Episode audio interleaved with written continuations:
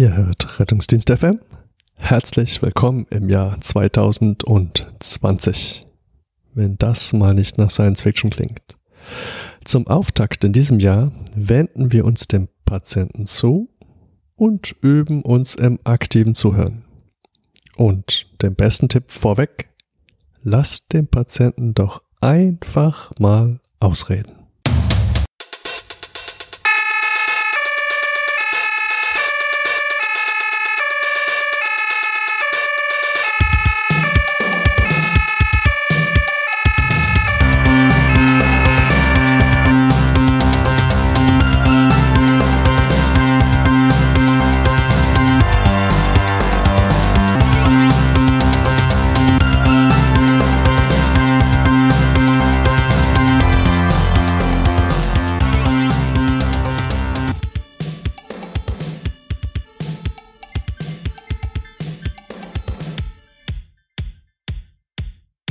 So, hallo und willkommen zurück bei Rettungsdienst FM.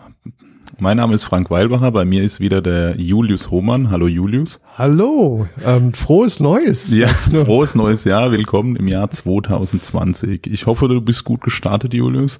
Ähm, ja, auf alle Fälle. Wie war dein Weihnachtsfest? Ah, super.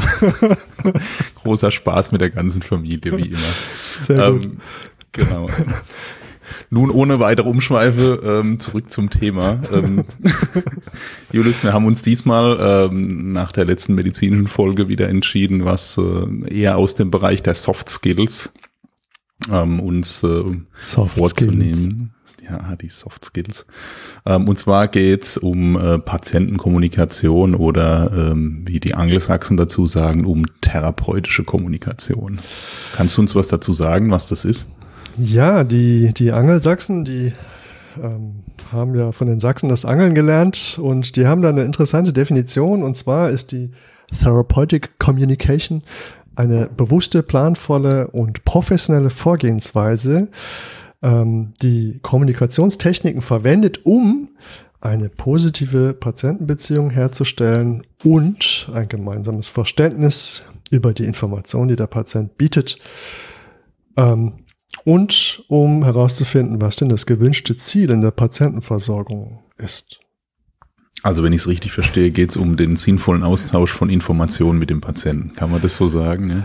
Ja, ja genau. Ähm, was ich an dem Thema sehr interessant fand, ist, dass es eigentlich ähm, mal jetzt nicht äh, äh, Übergabe oder dergleichen ist oder irgendwelche ähm, Anamneseschemata, sondern wirklich Kommunikation eigentlich direkt äh, an der Basis, also sozusagen äh, ganz am Anfang und dennoch aber das äh, Verhältnis zwischen ähm, Helfendem und ähm, Patient beleuchtet. Ja, und das ist ja ein Aspekt, der uns ähm, interessanterweise bei äh, eigentlich jedem Einsatz betrifft, bei dem es zum Patientenkontakt kommt. Also im, im Vergleich zu vielen anderen Themen, die wir haben, ist ähm, die Medikamentengabe ist ja häufig selten oder irgendwelche invasiven Maßnahmen sind noch seltener. Aber die Patientenkommunikation, die, ähm, die trifft uns ja regelhaft jedes Mal. ja, die lässt sich fast nicht vermeiden. Wenn man da kaum drum rumkommt und man sollte sich mit dem Thema beschäftigen und eigentlich ähm, habe ich den Eindruck, ist es noch deutlich unterbeleuchtet häufig. Äh, ja, ich weiß nicht, ob es unterbeleuchtet ist. Ich glaube, es ist einfach nicht so bewusst. Also wenn man sich jetzt die Ausbildung von den Notfallsanitätern als Beispiel anguckt, da wird ja sehr auf der Kommunikation rumgeritten. Also in meinem Fall, ich habe jetzt die verkürzte Variante gemacht, äh, die, diese Ü5-Variante. Ähm, da wurde auch die noch relativ. Ü50, oder? Genau, die, die Ü50-Variante für die, die eines Tages über 50 sind. Ähm, und da wurde auch sehr viel auf Kommunikation ähm, geachtet, wobei ich das so ein bisschen, ich sag's jetzt mal vorsichtig, etwas belanglos fand. Aber ich fand dennoch, fand ich es interessant, dass es plötzlich ein Thema ist, weil als ich den Rettungsassistenten gemacht hat, ähm, war natürlich die Anamnese wichtig, aber die Kommunikation war nicht so wichtig.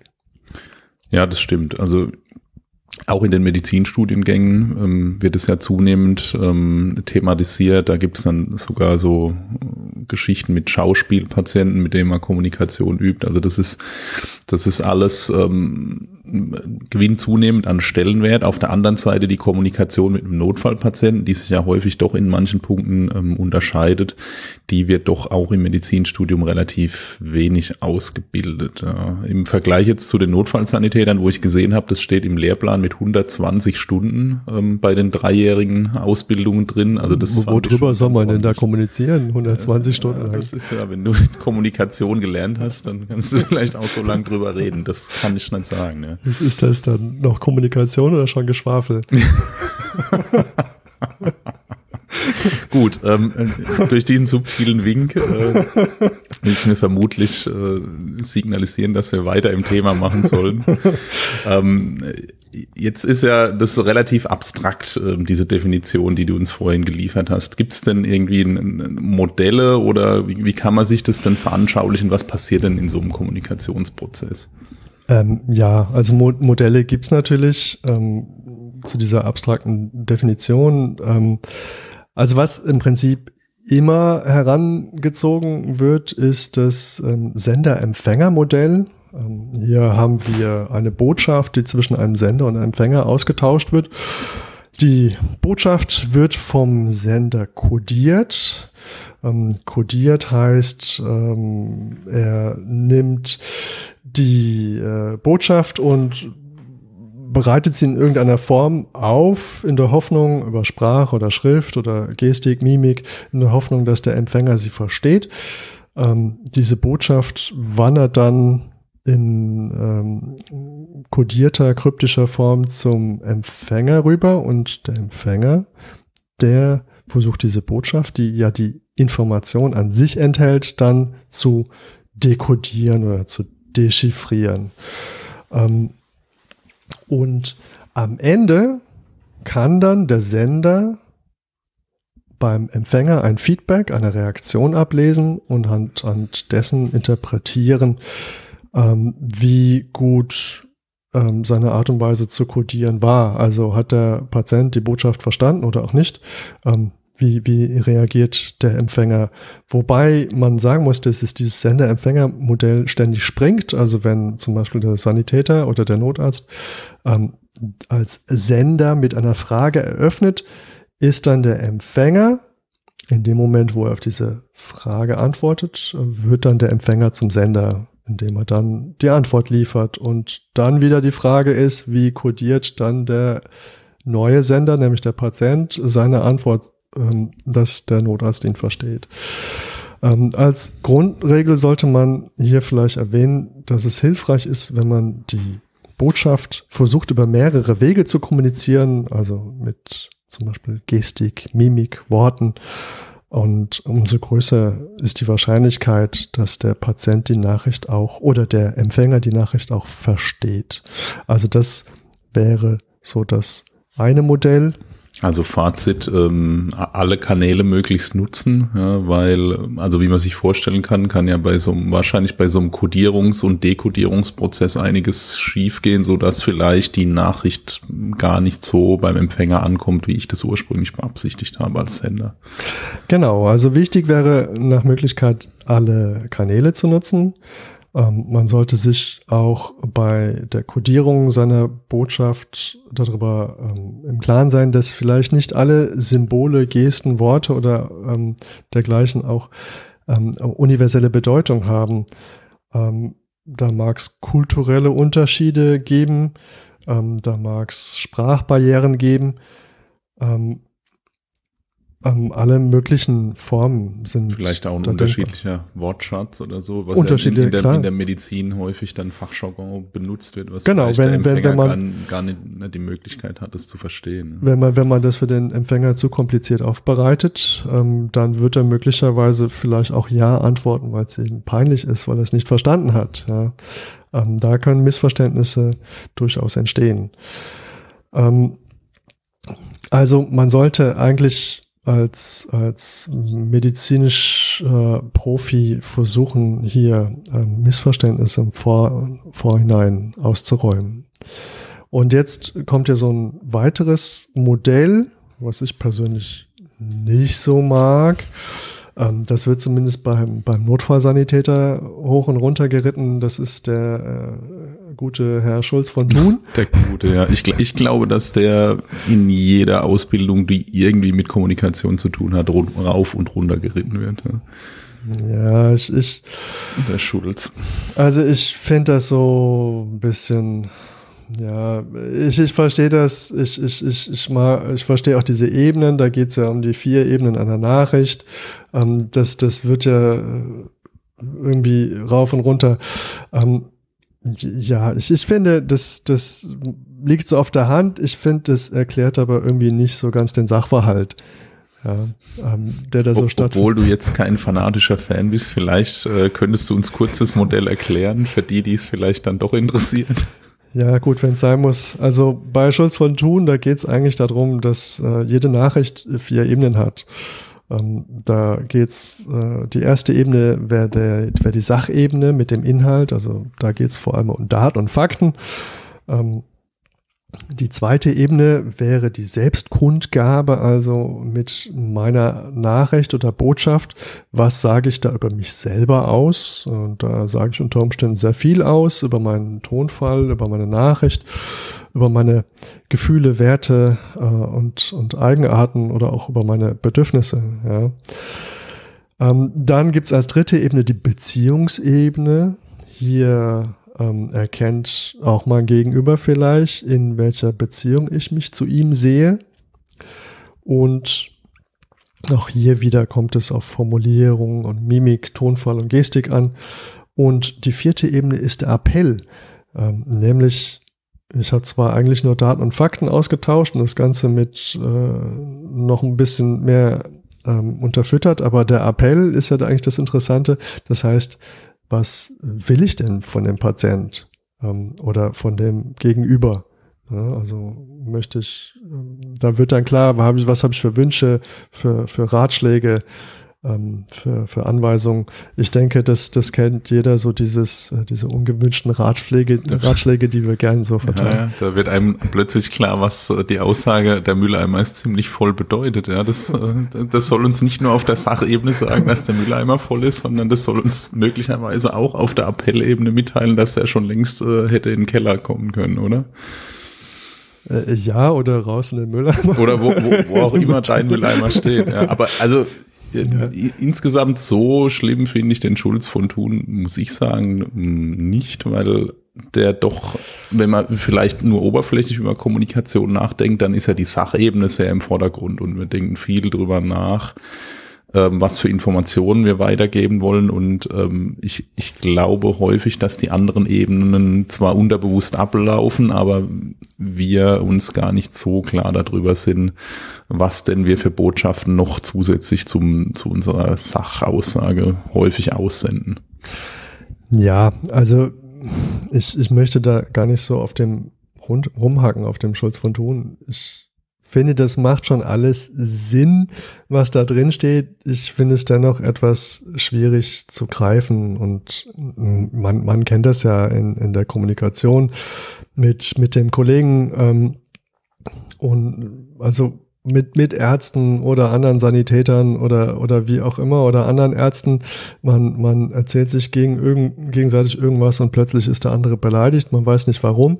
Und wahrscheinlich hat man einfach irgendeine eine Botschaft vermittelt, ähm, die, die vielleicht gar nicht beabsichtigt war oder die der andere einfach fehlinterpretiert hat, weil natürlich auch der andere ähm, eine Beziehungsebene hat und auch der andere eine Appellebene und auch der andere eine, eine Selbstkundgabe und auch den Sachinhalt dann zum Schluss anders interpretiert. Ja.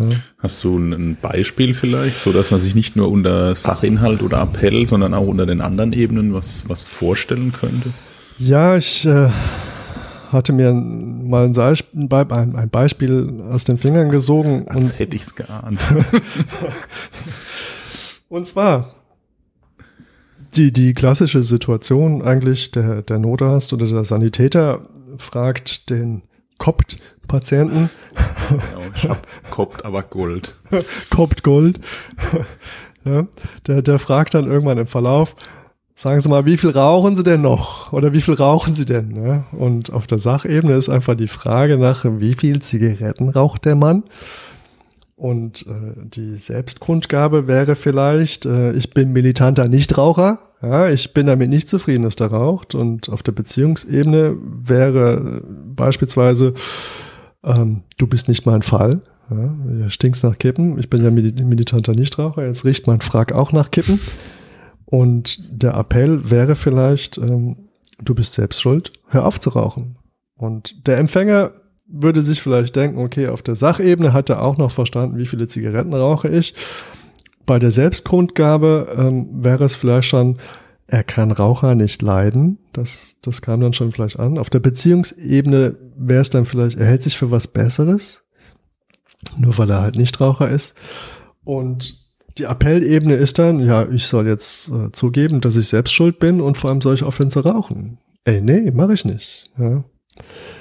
Das ähm, wäre so mein Beispiel für, für Schulz von Thun. Ja, ich glaube, das macht es ganz gut plastisch.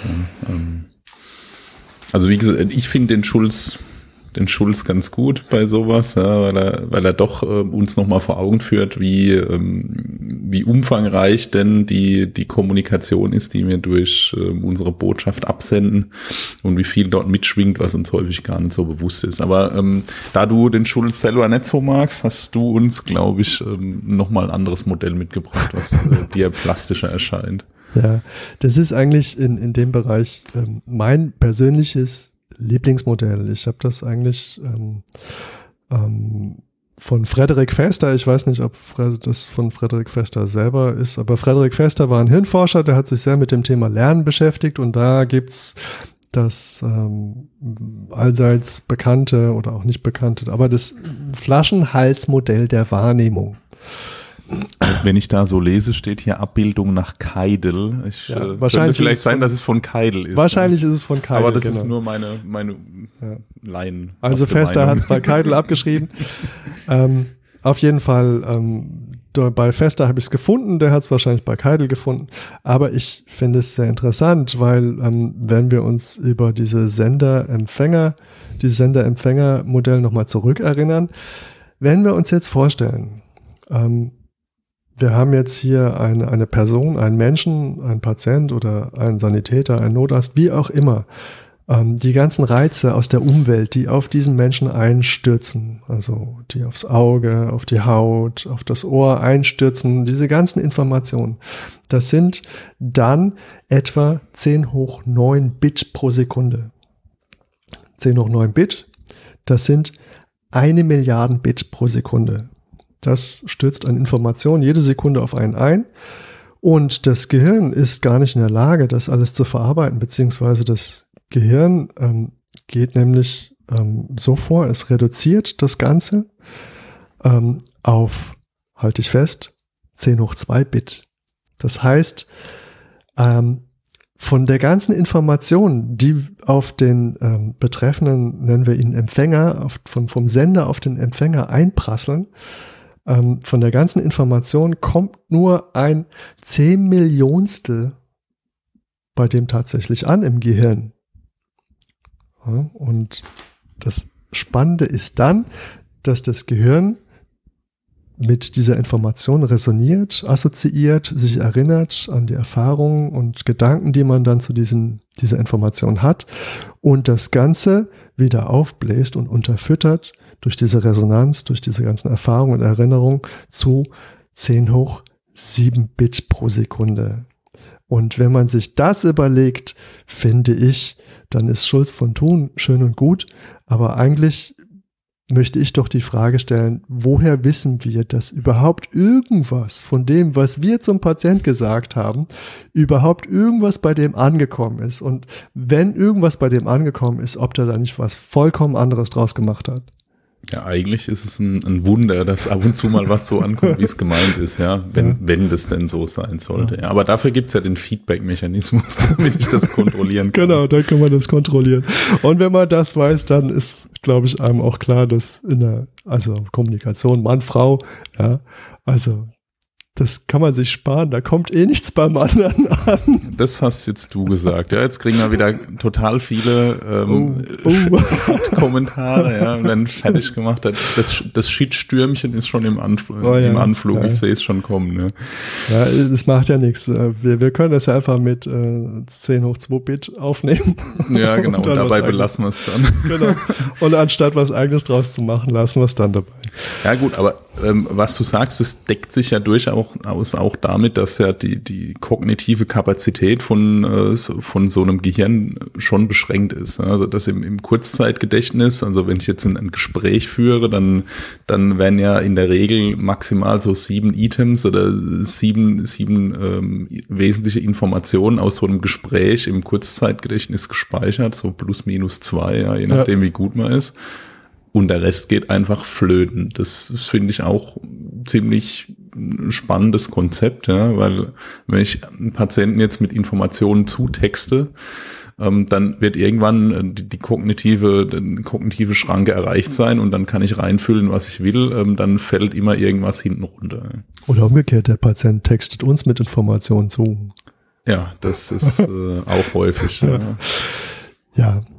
Ja, wenn man sich fragt, dieses Flaschenhalsmodell, wa warum ist das eigentlich so? Das ist eigentlich ein überlebenswichtiger Reduktionsvorgang. Ne? Ähm, das heißt, ähm, wenn, wenn man einen, einen im, im, Augenwinkel einen dunklen Schatten über den Kopf hinweg huschen sieht, ähm, dann ist es schon ganz gut, wenn das Hirn dann sagt, Vogel. ja, das ja könnte sein, dass das wichtig ist. Ja? Ja. Oder evolutionär wichtig war zumindest. Also Aber gesagt, es gibt ja durchaus auch Krankheitsbilder, wo das nicht funktioniert, die, die relevante Information von der irrelevanten zu trennen. Und das sind ja Menschen, die sind im Alltag kaum lebensfähig. Ja, das, das äh, gibt ja tatsächlich. Und ähm, ähm, das ist dann recht interessant. Da gibt's auch ähm, lustige Experimente. Ähm, da gibt es zum Beispiel, wenn, wenn du hingehst und du hast einen geschriebenen Text und schneidest die obere Hälfte von, von allen Wörtern weg. Ja, dass du nur noch unten die Beinchen von den Buchstaben hast. Ja. Und, und ein normaler Mensch kann das nicht lesen. Wenn du dem aber LSD gibst, dann kann er das plötzlich.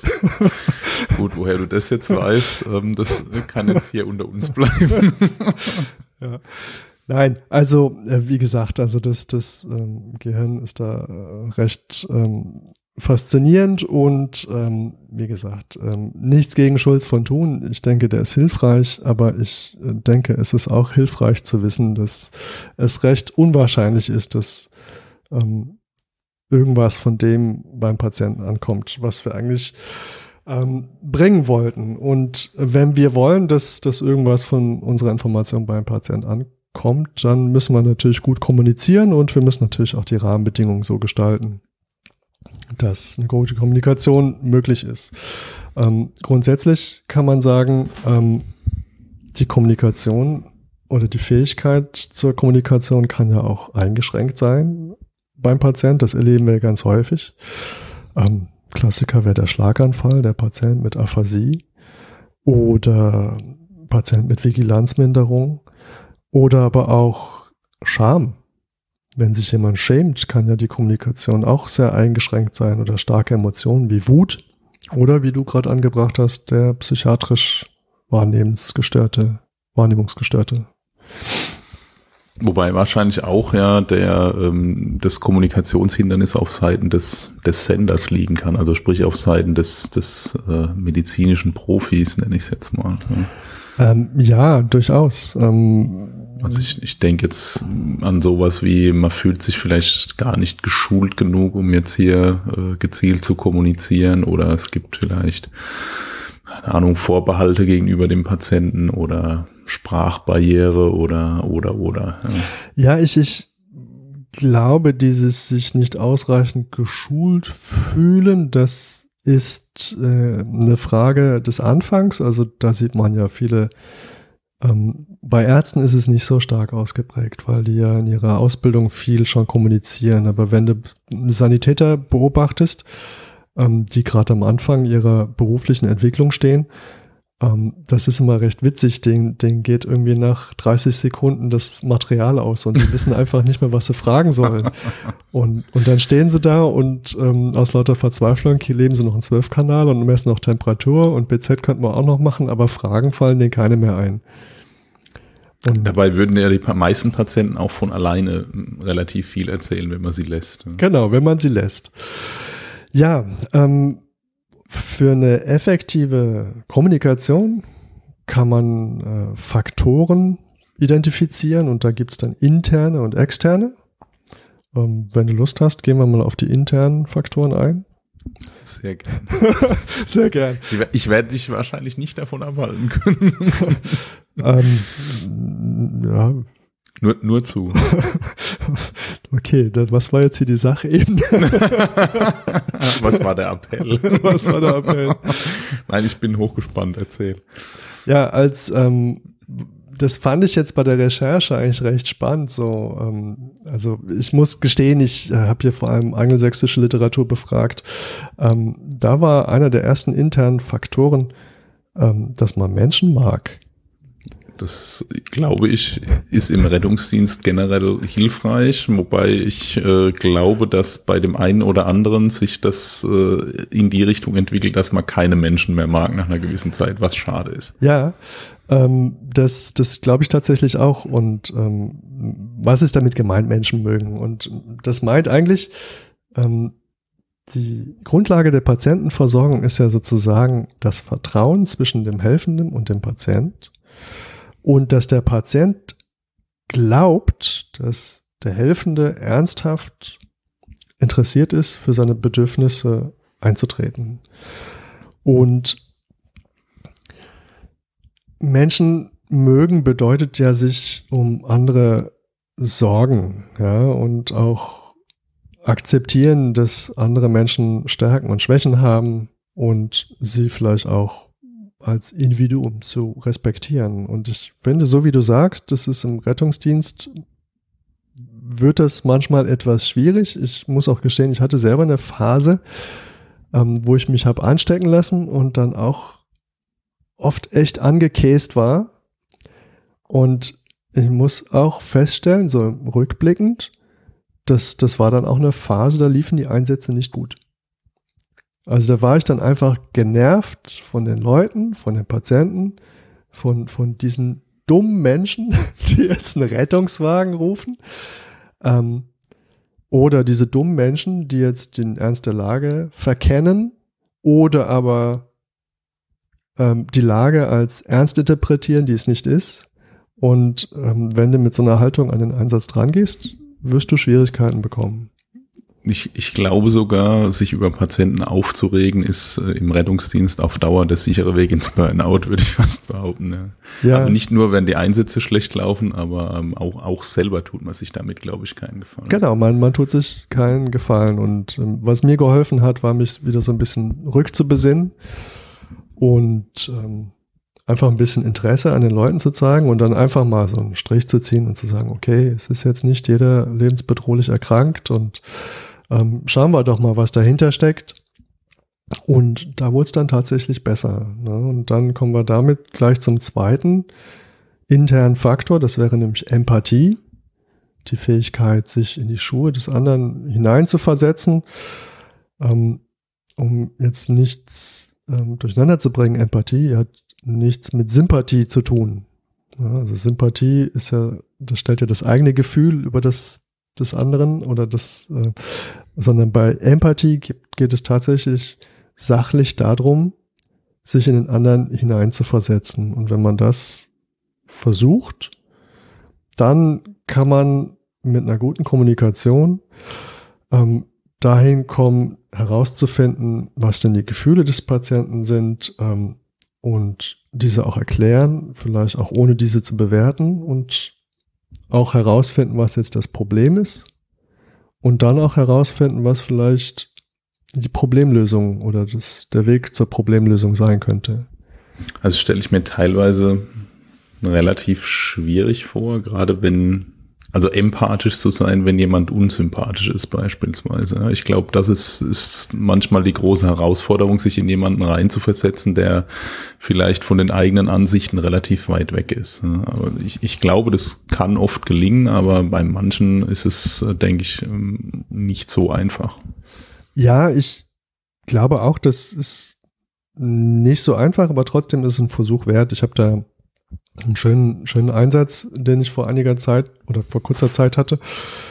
Da hat die Polizei dann so ein ähm, Asylantenheim auf den Kopf gestellt. Die, die haben da nach Drogen oder was weiß ich was gesucht, nach illegalen Einwanderern. Ich, ich weiß es nicht, ja. Auf jeden Fall kamen die da mit einer Hundertschaft an und sind dann einmal von, vom Erdgeschoss bis unter das Dach und wieder runter. Und dann ähm, sind die durch ein Zimmer durchmarschiert und einer dieser Asylsuchenden hat sich dann im Schrank versteckt. Keine Ahnung warum, aber er hat sich im Schrank versteckt und dann hat dann die Polizei, als er das Zimmer durchsucht hat, diesen Schrank geöffnet und der Patient fiel schreiend aus diesem Schrank raus und lag dann hechelnd am Boden.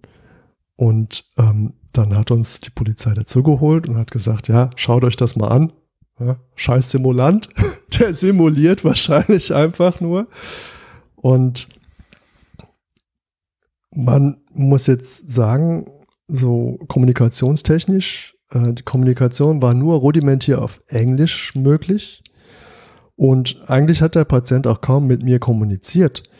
Ähm, außer dass er da lag und gehechelt hat und äh, schön in Pfötchenstellung da rumlag und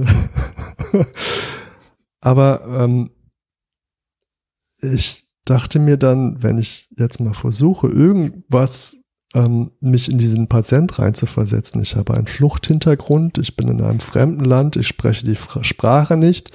Möglicherweise habe ich vielleicht schon mal schlechte Erfahrungen mit der Polizei gemacht oder auch mit Verfolgung, weil es ist ja ein Flüchtling, das äh, vergisst man ja so ganz gerne.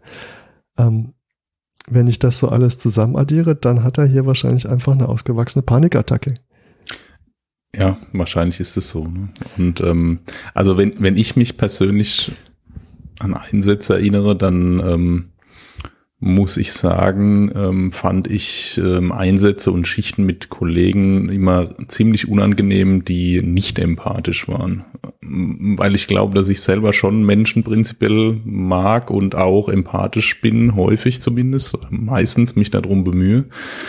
Aber wie mit dem Menschen mögen, ist es, glaube ich, auch mit der Empathie so, dass es vielen ähm, im Laufe ihres Berufslebens zumindest teilweise verloren geht. Und das fand ich immer äußerst unangenehm, ähm, äh, weil daraus ganz äh, unschöne Einsätze und ganz unschöne Situationen entstehen, wenn ähm, wenn das Einfühlungsvermögen in die Situation des Patienten fehlt, weil ich glaube, dann ist es ziemlich schwierig, eine Behandlung adäquat durchzuführen. Zumindest wenn der Patient jetzt nicht schon bewusstlos ist. Ja, ich, ich denke, da ähm, sind wir alle schuldig ein Stück weit, wenn man da von Schuld sprechen kann. Ähm, ich kenne auch so Phasen, da, da, da, da habe ich mich dann auch gerne lustig gemacht über Patienten und deren Situation. Ja. Ja, und vielleicht ist es auch so, dass es dann irgendwann nachts um vier, ähm, wenn man dann zum fünften Betrunkenen in der Nacht fährt, einem auch durchaus schwerfällt, noch empathisch zu bleiben. Also ich glaube, das ist einfach irgendwo nur menschlich, aber ähm, da gehört es dann doch dazu, sich zu professionalisieren und ähm, zumindest die notwendigste Empathie, um zur Abwicklung, zur professionellen Abwicklung dieses Einsatzes aufzubringen. Genau. Ähm, also, um, um das noch abzuschließen. Also lustig machen hilft auch nicht, meistens nicht. Ja, außer man hat einen Patient, der lustig drauf ist, aber ähm, das führt auch nur dazu, dass, dass einem der Einsatz entgleitet. Ähm, ja, der, der dritte interne Faktor für gelungene Patientenkommunikation wäre aktives Zuhören. Ähm, was stellst du dir vor unter aktiven Zuhören? Ja, eigentlich klingt das erstmal recht widersprüchlich, finde ich, weil Zuhören stellt man sich ja so als passiven Prozess vor. Ich setze mich ja hin und muss selber ruhig sein, damit ich zuhören kann, aber es, es gibt ja durchaus Möglichkeiten, wie ich dieses Zuhören auch aktiv gestalten kann. Also ich würde jetzt denken, dass ich zum Beispiel eine offene Körpersprache habe, zum Beispiel. Ja, sehr gut. Also ähm, wir müssen jetzt nicht alle Punkte da abreiten, aber offene Körpersprache, das, das trifft schon sehr gut. Ne? Man ähm, kennt das ja, ne? Man kommt jetzt äh, mit einem Kollegen zum Patient, der übernimmt die Kommunikation und dann hat er die Hände in den Hosentaschen oder hat die Arme verschränkt oder ähm, das blickt vielleicht auf den Patient herab. Ja, ja das Schlimmste finde ich ja äh, heute, jetzt sage ich schon heutzutage, also das Schlimmste finde ich ja äh, so das Handy in der Hand und mit, mit Leuten sprechen währenddessen, das macht mich ja wahnsinnig. Also das ist quasi die inaktivste Form des Zuhörens und äh, die beste Form nonverbal zu zeigen, es interessiert mich nicht, ähm, die, die wir haben. Ja. Das passiert jetzt hoffentlich im Einsatz selten. Ah, ich wollte jetzt gerade fragen, ob du dafür äh, Beispiele aus dem Einsatz hast. Na, also ich, es gibt durchaus Kollegen, wo man das erlebt, dass während des Einsatzes, äh, im, zumindest während des Transports dann das Handy rausgezogen wird und am Handy gespielt wird. Und das finde ich schon, ähm, also wenn, wenn das der Patient bemerkt, finde ich, ist das schon sehr unprofessionell. Ja, das, das ähm, sehe ich allerdings genauso. Also das sollte man nicht machen. Also aktives Zuhören ähm, meint eigentlich, wie du schon sagst, so eine offene Körperhaltung, auch das Zuhören, um mit dem Ziel, den Patienten zu verstehen und auch Aufmerksamkeit zu signalisieren. Ähm, ähm, ihr müsst es mal versuchen. Guckt den Patient an und signalisiert Aufmerksamkeit. Und plötzlich findet da ein, ein ähm, Informationsaustausch statt, den ähm, hat man sonst vielleicht nicht. Ähm, also nein, sicherlich äh, die meisten unserer Zuhörer, die können das ganz hervorragend und ähm, die können das alle nur bestätigen. Aber ähm, ich bin doch immer wieder erstaunt, wie gut es geht, wenn man der, der, der Oma, der ja sonst keiner zuhört, plötzlich signalisiert, hallo, ich höre dir jetzt zu, und ähm, ich schaue dir ganz tief in die Augen, Kleines. und ähm, plötzlich erzählt die einen Schwank aus ihrer Krankengeschichte. Ja, das, ähm, das ist ja, ähm, aktives Zuhören ist ja durchaus auch anstrengend. Das darf man nicht vergessen. Das ist natürlich einfacher, irgendwie ähm, sich hinzusetzen und den Patient irgendwie reden zu lassen oder einfach so lange uninteressiert zu tun, bis er gar nichts mehr erzählt. Ähm, aber dieses aktive Zuhören, das ist, ist schon, wie, wie der der Begriff sagt, das ist ein aktiver Prozess und das ist anstrengend und das muss man schon auch wollen, glaube ich. Ja, das muss man wollen und da muss man auch seine, seine eigene Ungeduld kontrollieren. Und wenn man sich fragt, warum bin ich jetzt so ungeduldig? Ähm, natürlich erstens, weil dies kein von mir gewähltes Gespräch ist. Ähm, das kann dann dazu führen, dass es mich vielleicht inhaltlich nicht so sehr interessiert. Also mein Interesse ist vielleicht eher ein professionelles als ein ähm, gewähltes Interesse. Und auf der anderen Seite, wenn man sich überlegt, dass man ungefähr 400 Wörter pro Minute hörend verarbeiten kann, aber nur etwa 120 Wörter pro Minute sprechen, ähm, dann kann der Gegenüber natürlich nie viel und schnell genug sprechen und nie schnell genug zum Punkt kommen, als dass man da nicht irgendwann ungeduldig wird. Also ich habe eine, eine interessante Statistik gelesen, ähm, die besagt, wenn man den Patienten ähm, einfach mal sprechen lässt, ja, also so beim initialen Patientenkontakt einfach mal die Geschichte loserzählen lässt, was sie loswerden wollen, dann ähm, sind die in der Regel ähm, nach 60 bis 90 Sekunden erstmal fertig. Ja. Also die, die Befürchtung ist ja häufig, ähm, der Patient fängt jetzt an und, und redet ohne Punkt und Komma, bis ich irgendwie die weiße Fahne rausziehe, aber häufig, also bei den meisten, sicherlich gibt es dort ähm, Ausnahmen. Ähm, bei den meisten ist nach einer guten Minute damit Schluss. Ne? Und ähm, bei Hausärzten war es aber zum Beispiel in der Untersuchung so, dass so nach 11 bis 24 Sekunden der Patient das erstmal unterbrochen wurde. Ich glaube, das machen wir auch häufig. Aber ähm, manchmal wird es sich vielleicht lohnen, diese eine Minute mal durchzuhalten, weil meistens ist es ja dann doch nicht so zeitkritisch, dass wir nicht eine Minute Zeit haben, weil der Patient spricht ja in dem Fall noch. Ja, das ist ja erstmal gut. Ich muss auch sagen, ich halte das nie durch. Also 60, 90 ähm, Sekunden zuhören. Da muss ich mich selber auch an die eigene Nase fassen. Man will ja rein, zügig äh, zum Punkt kommen und äh, Therapie und wieder raus. Ne? Das ist ja irgendwie so ein notfallmedizinisches Ding. Ne? Aber da wir ja häufig also aus meiner Sicht zunehmend mit, mit unkritischen oder weniger kritischen Patienten ähm, konfrontiert werden, wo man erstmal rausfinden muss, was jetzt eigentlich das Problem ist. Lohnt sich vielleicht bei denen mal eine Minute zu warten, bevor man eingrätscht. Ja, vor allem das Eingrätschen, das hat ja auch so ein bisschen was von, ähm, ich suche mir jetzt gezielt aus der, äh, aus, aus der Krabbelkiste die Information raus, die ich brauche ja, genau. Und ich, ich äh, tue nur das in mein Modell rein, was dazu passt. Ja. Genau. Und, und schon äh, hat man den Fixierungsfehler komplett. Ja. Genau. Und äh, da macht es vielleicht Sinn, wenn man den Patient vielleicht ausreden lässt und dann die ganze Botschaft hat. Also wenn man ähm, Interesse äh, signalisiert hat ähm, und den Patient nicht äh, ständig unterbrochen hat, ähm, dann kann man ja vielleicht auch versuchen, ähm, ähm, so einen Gesamtzusammenhang zu erfassen und ähm, vielleicht auch mal zusammenzufassen und dem Patienten zu spiegeln, was man verstanden hat. Und ich glaube, was auch hin und wieder, also das sehe ich nicht so oft, aber hin und wieder schief geht, ist, ähm, dass man sich ja nicht in einer Diskussion befindet, sondern man möchte Informationen gewinnen und man möchte jetzt mit dem Patienten keine politischen Standpunkte ausdiskutieren. Wie ist es mit, ähm, mit aktivem Nachfragen? Gehört es zum aktiven Zuhören dazu, dass man an, an manchen Stellen nochmal ähm, aktiv nachfragt und nachhakt? Ähm, ja, weil du dadurch ja auch Interesse signalisierst und dann auch dem Patienten auch ein bisschen widerspiegelst, was du bisher verstanden hast. Ähm, aber am besten wäre es natürlich, wenn der Patient sich gänzlich selbst erklären könnte ne, und seine Interessen und seine Standpunkte auch zum Ausdruck bringen kann. Ähm, aber klar, Nachfragen wäre dann aber eher wahrscheinlich eine Technik dann, mhm. ne, die dann später käme. Ähm, Gut, jetzt haben wir einige, ähm, einiges über das aktive Zuhören ähm, gehört. Wie funktioniert das denn jetzt methodisch? Wie setze ich das denn, wie kann ich das umsetzen, dieses aktive Zuhören? Ja, methodisch kann man es so umsetzen. Also es ist, klingt eigentlich fast banal. Also man wendet sich einfach dem Patienten zu. Man stellt Augenkontakt her. Ähm, das heißt nicht, dass man den Patienten nonstop in die Augen stieren soll, aber man, man versucht einfach einen sympathischen Augenkontakt herzustellen, der die Absicht signalisiert, dass man zuhören möchte.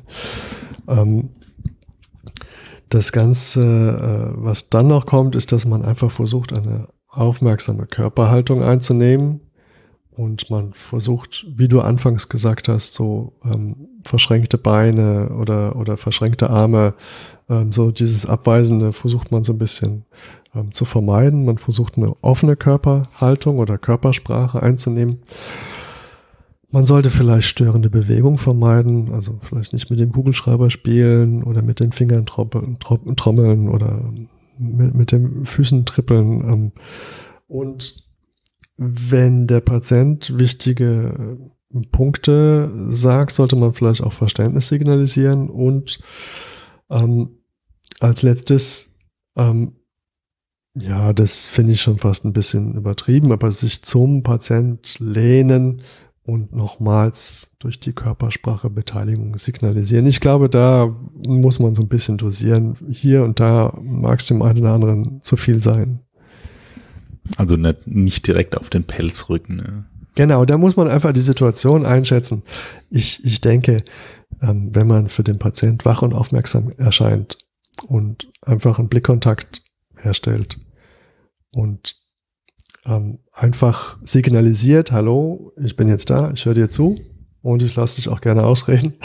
Das ähm, ist, glaube ich, schon ganz gut als methodisches Rüstzeug zum aktiven Zuhören.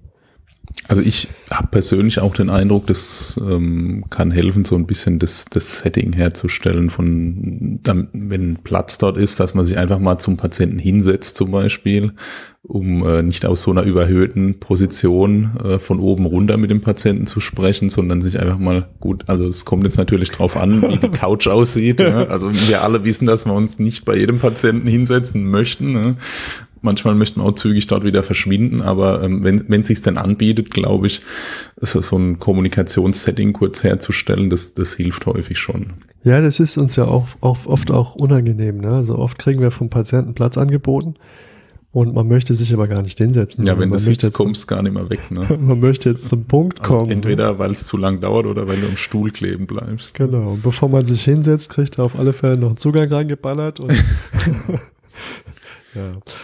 Ähm, ja, das waren die internen Faktoren zur effektiven Kommunikation. Dann gibt's natürlich auch externe Faktoren. Und ähm, ein Teil der ähm, externen Faktoren, das finde ich eigentlich sehr interessant. Ähm, ein Teil kann man tatsächlich auch wie äh, die internen aktiv kontrollieren. Ja, das heißt, ähm, man baut vielleicht eine gewisse Privatsphäre auf, ähm, indem man für eine geschützte Umgebung sorgt. So, das ist ja das Klassische, dass man vielleicht Menschen, die nicht unmittelbar zur Verwandtschaft zählen oder die nicht unmittelbar mit dem Einsatz zu tun hat, vielleicht auch rausschickt. Ähm, oder der Standard eigentlich beim Verkehrsunfall, da haben wir jetzt jemanden auf der Trage entkleidet und dann kommt der Polizist durch den Wagen gelaufen und ähm, möchte zwischendrin noch irgendwelche Sachen fragen. Sagen Sie mal, wo ist denn Ihr Führerschein? Und währenddessen soll er uns noch irgendwas über seine Medikamente und Vorerkrankungen erzählen. Das ist, glaube ich, auch keine Privatsphäre. Und wo ich mir ähm, wieder das Flaschenhalsprinzip ähm, zu Rate ziehe, wenn wir natürlich die externen Faktoren so ein bisschen ausschalten können, ne? so Ablenkung, Licht, Blaulicht oder zum Beispiel den, den lauten QRS-Ton vom EKG ähm, oder ähm, sonstige Dinge, die Störungen ähm, Den. Fernseher, der bei älteren Menschen Ja, immer läuft, genau. ausmachen. Ja. Ja. Das, das, das ist eigentlich, ja, da hast du recht, der, der Fernseher ist wirklich so der Klassiker. Ne? Wenn man den mal abschaltet, plötzlich kommuniziert Also er mit ist dir einem. das mal aufgefallen, dass, dass Menschen dann also weiter den Fernseher laufen haben, während, während du dort eintriffst? Also die, die sitzen auf der Couch und es geht denen nicht gut. Der Fernseher ist wahnsinnig laut und dann schreien die sich mit dir an, um mit dir äh, sich zu unterhalten oder ihr Problem darzustellen.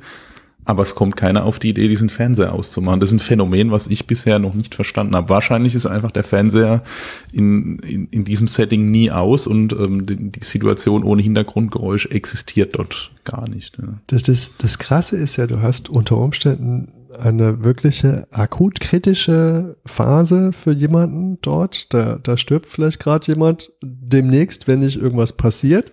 Der Fernseher läuft weiter, alle schauen völlig unbeteiligt, inklusive den Patienten in diesem Fernseher.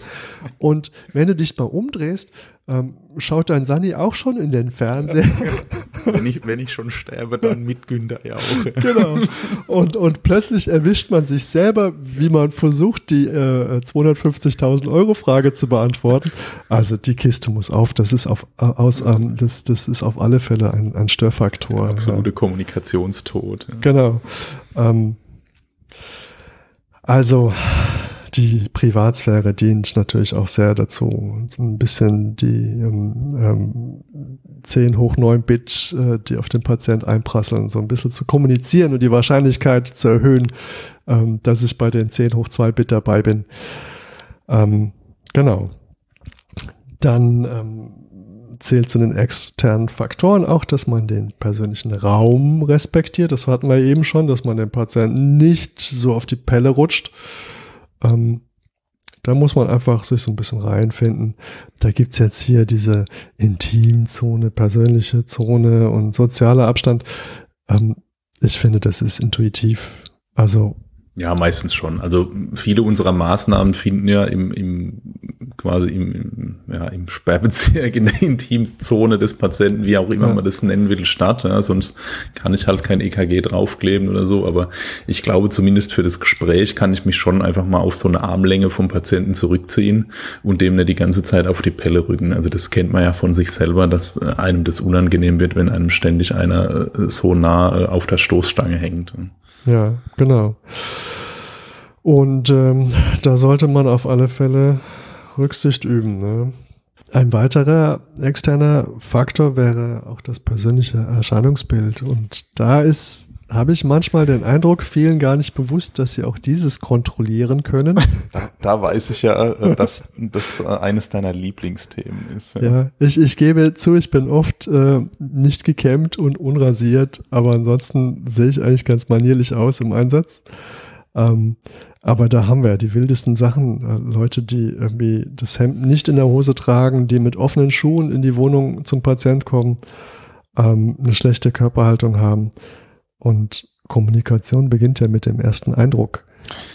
Ja, also das, das mag jetzt spießig klingen und äh, ich weiß, dass es für manche extrem wichtig ist, ähm, in, in, in ihrem mentalen Modell ihres Berufsbildes, dass das T-Shirt raushängt, dass man vielleicht so ein Batman-Gürtel mit tausend Utensilien mit sich trägt und dass ganz wichtig die Schuhe ähm, offen getragen werden, also der Reißverschluss, der Reißverschlussschuhe nicht geschlossen wird.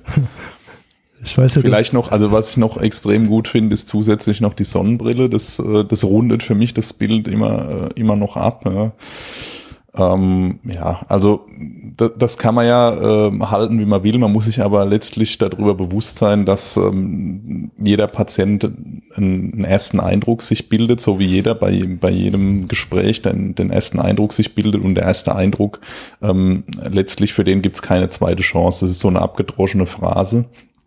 Aber da ist aber, viel dran. Ne? Aber der optische erste Eindruck bietet, der entscheidet häufig schon über den Einstieg in, in das Gespräch. Ja, wenn schon einer kommt, also wenn ich jetzt jemanden hätte, der mich betreut, äh, der so auf mich zukommt, der kann noch so kompetent sein, der hat erstmal ein großes Minus erstmal im Buch drinstehen. Ja.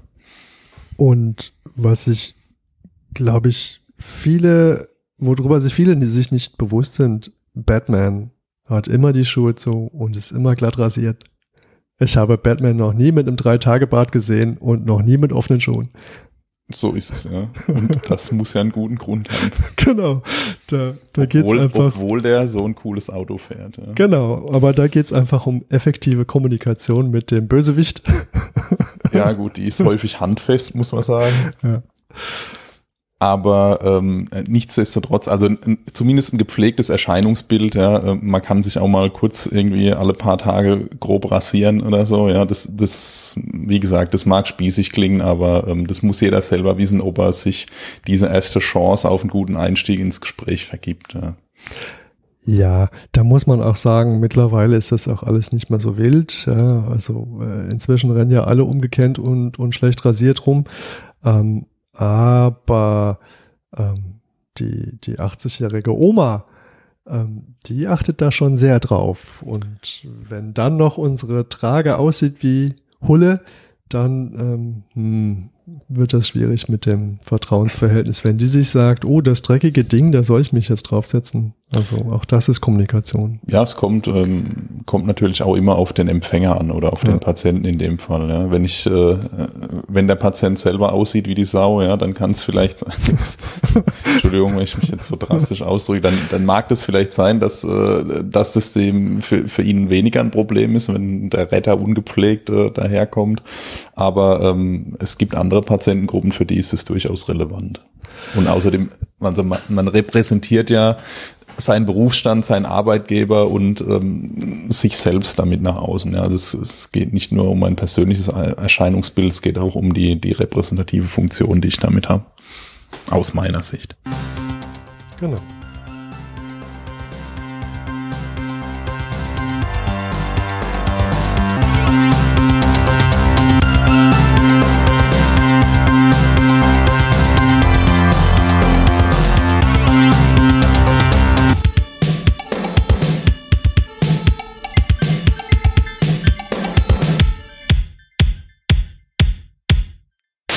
Aus dem Bereich der Soft Skills ähm, uns äh, Soft vorzunehmen. Skills. Ja, die Soft Skills.